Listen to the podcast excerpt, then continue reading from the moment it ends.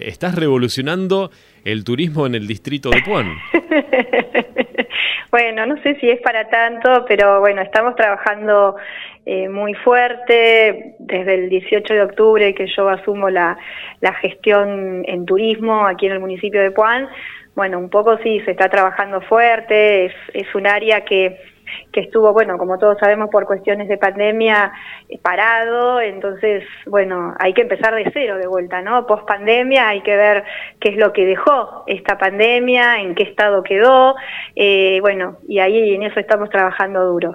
Bueno, ¿y cuáles son las actividades que eh, tenés hoy, ya viernes, que me imagino ya arrancan en preparativos del fin de semana, y las que vienen más adelante? Bueno, confirmado lo que tenemos, hubo muchas actividades que las teníamos previstas para, para fines de enero o la, última quincena de enero y bueno, por, por, cuestiones de esta tercera ola eh, de COVID hubo que reprogramarlas para el mes de febrero y en concreto este fin de semana, por ejemplo mañana 29 de enero, como ustedes saben, tenemos la décima edición de la Fiesta del Churro que se va a llevar a cabo a partir de las 17 horas en el Polideportivo Municipal en la localidad de Villa Iris. Y aquí en la localidad de Puan lo que se va a llevar a cabo a partir de las 18.30 es una demostración de X Yoga que lo realiza el centro o la escuela de quinoterapia de aquí de Puan, por supuesto con el apoyo y el auspicio del municipio. Es una demostración gratuita, abierta al público eh, y en donde, bueno, se da a conocer un poco de qué se trata esta actividad, porque es muy poco conocida aquí en la región y bueno, en otras partes del país sí ya se está llevando adelante, se está desarrollando bien y nace en Europa. El X-Yoga es una combinación del yoga con con equitación, eh, eh, donde bueno la persona toma un contacto especial a través de las energías que transmite el animal. Y bueno eso es un poco lo que eh, mañana la gente va a poder ver en principio de en qué consiste esa, esa actividad.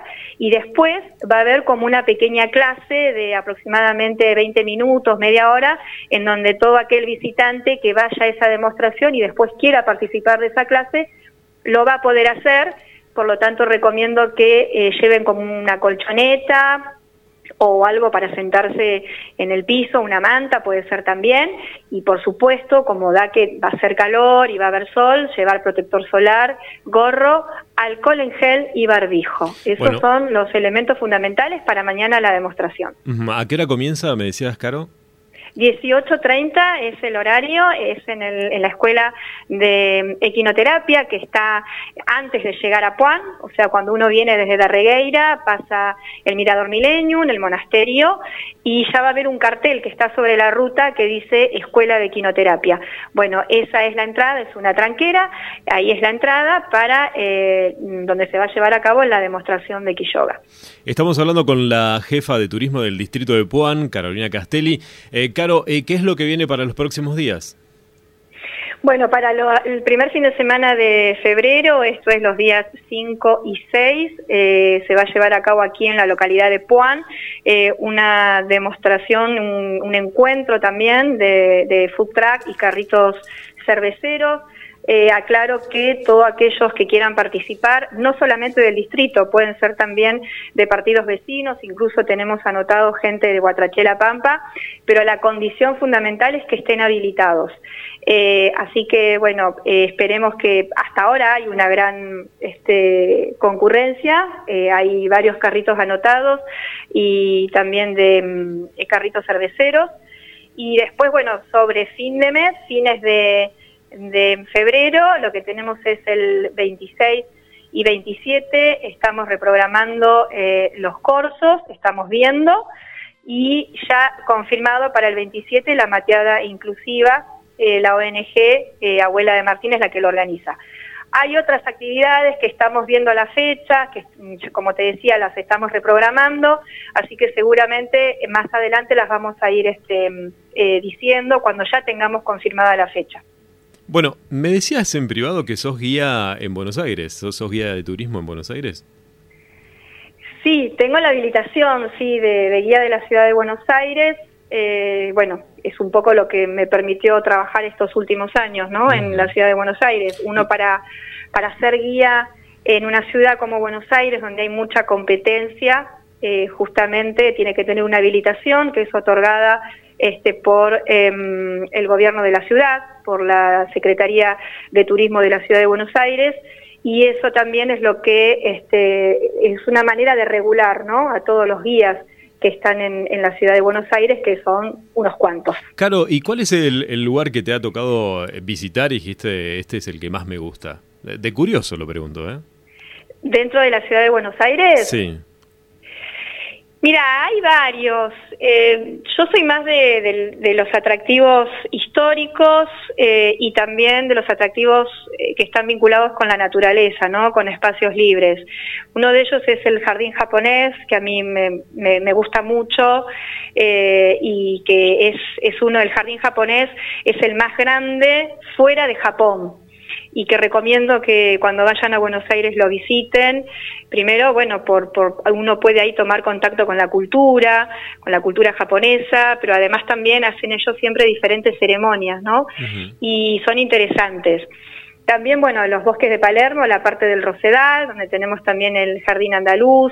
Eh, bueno, y después ya sobre la parte histórica, bueno, lo que es el microcentro, ¿no? Eh, la Avenida Alvear, por ejemplo, donde está la zona de las embajadas, tenemos la Embajada de Brasil, la Embajada de Francia, que eran antiguos palacios que fueron eh, construidos a principios del siglo XX, otros finales del siglo XIX, que tienen toda una historia y que hoy se han convertido la gran mayoría de ellos en embajadas o en museos, como por ejemplo el Errázuriz Alvear, que también este, hoy son dos museos, ¿no? Eh, el Museo de Arte Decorativo y el Museo este, Oriental. Pero bueno, esos son a grandes rasgos, ¿no? los, que más a mí me gustan. Pero Buenos Aires tiene para todos los gustos, para todas las edades, tanto para la gente que quiere hacer actividades tanto diurnas como también nocturnas. Buenos Aires tiene de todo. ¿Qué, qué es el turismo sustentable para los que no estamos en el tema? Bueno, el turismo sustentable eh, no es lo mismo que decir turismo sostenible. Eh, siempre hay una gran discusión eh, entre los investigadores de, turismo, turismo sustentable, que dicen, bueno, hay algunos que dicen es lo mismo sustentable y sostenible. En realidad, el turismo sustentable lo que apunta es a preservar lo que tenemos en la actualidad, de que no se degrade lo que tenemos en la actualidad de que no haya una contaminación ambiental, de evitar en un espacio turístico, en, una en un, en un este, lugar, en una ciudad turística o en un lugar, en un área natural, de que eso se degrade, de que eso se deteriore, se contamine. Hay distintos tipos de contaminación, que puede ser sonora, ambiental, arquitectónica, entre otras. Y la, eh, el turismo sostenible, te lo está diciendo un poco la palabra, ¿no? Que sea un turismo que se pueda sostener en el tiempo para las generaciones futuras, para que pueda ser aprovechado por generaciones futuras. Sostenible y sustentable van muy de la mano, es, este, son casi eh, muy parecidos, muy similares las definiciones, pero hay una diferencia. El sustentable es preservar lo que tenemos hoy y el sostenible es preservar lo que tenemos hoy, pero para las generaciones futuras, que quede sostenible en el tiempo. Y en el distrito, eh, ¿cuáles son los lugares de, turismo sustentable? Bueno, uno de los lugares de turismo sustentable nosotros lo tenemos aquí en Puan, que es, bueno, la isla, justamente, eh, y por supuesto la laguna, son eh, dos atractivos principales y que son reconocidos no solamente a nivel regional, sino también a nivel provincial y nacional también. Lo, lo estamos viendo con los turistas que están llegando, este, que uno pregunta de dónde viene, cuál es el motivo por el que llega, cómo se enteraron eh, de Puan. Em, en el caso de la isla concretamente eh, hay un plan de manejo que es un, está escrito desde el año, desde la década del 80, fines de los 80, y que este año eh, lo vamos a mm, actualizar ese plan de manejo. se ha formado un consejo interdisciplinario en donde se va a evaluar la situación actual de la isla. esto es lo que mm, en materia ambiental, en materia ecológica y también en materia turística y ese Consejo Interdisciplinario está conformado, bueno, por el presidente del Honorable Consejo Deliberante, por la directora del área de turismo mm, que esté en el momento, que en este caso soy yo, la directora del Museo Municipal eh, Ignacio Valvidares de aquí de Puan. Eh, después tenemos un naturalista, Alejandro Morisi, que es un poco el responsable de la reserva Bajo de Bordenave, que está ubicada en la localidad de Bordenave. Y también eh, va a estar la presencia de el arqueólogo eh, Fernando Oliva, que es el que justamente finales de los 80 detectó cinco yacimientos arqueológicos en la isla, en donde en uno de esos yacimientos arqueológicos también se encontró eh, un resto eh, humano completo, un esqueleto completo que tiene una datación de 3.300 años de antigüedad según el método de carbono 14. Eh, y bueno, después también se han encontrado otro material lítico, se han encontrado este mm, relacionado también con, eh, con los eh, utensilios de su cotidianeidad, de los aborígenes de, de esa época. Eh, y bueno, y después también va a formar parte de este consejo interdisciplinario un guardaparque del Parque Provincial Ernesto Torkins. Este equipo, o sea, como dije, se va a evaluar cuál es la situación actual de la isla y eso después va a permitir actualizar ese plan de manejo. Y es uno de los puntos importantes y fuertes que tenemos en lo que se refiere a turismo sustentable. La reserva bajo de Bordenave, en la localidad de Bordenave, también eh, el ser una reserva, el ser un área natural y que además debe ser protegida eh, más que nada por, por la flora y la fauna que tiene, al igual que la isla, también es otro de los puntos en donde se debe eh, poner énfasis en la sustentabilidad desde el punto de vista turístico. Estamos hablando con Carolina Castelli, que es licenciada justamente, por eso le preguntaba en Turismo Sustentable, que es jefa de turismo del distrito de Puan. Caro, eh, ¿algo más que quieras agregarle a esta primera nota que vamos a tener en el verano de lo que no te haya preguntado?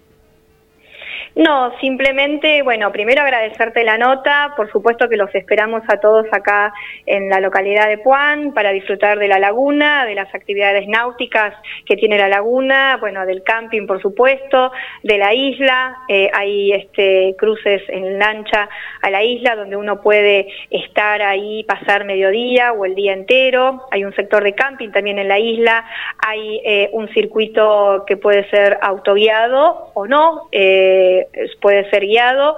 Hay una oficina de informes turísticos en la laguna, donde todo aquel visitante que llegue a la laguna tiene el acceso de, o sea, de llegar más rápido a la información, de saber qué es todo lo que puede hacer en Puan, no solamente en, el balneario, sino también desde la parte privada, ¿no? Porque también tenemos paseos a caballo, eh, tenemos em, una visita guiada que se puede hacer a la olivícola, que pertenece a la cooperativa Em, eléctrica, eh, la olivícola donde se elabora el aceite de oliva extra virgen, y pegadito a la olivícola tenemos eh, campos de lavanda en donde se ofrece una visita guiada y por supuesto la degustación de té de lavanda eh, y también la elaboración de esencias, de jabones, bueno, de almohadillas biorelajantes, entre otras cosas. Así que bueno, hay muchas actividades para este verano, son actividades nuevas que surgen a partir em, de diciembre, del 12 de diciembre, cuando hacemos el lanzamiento de temporada.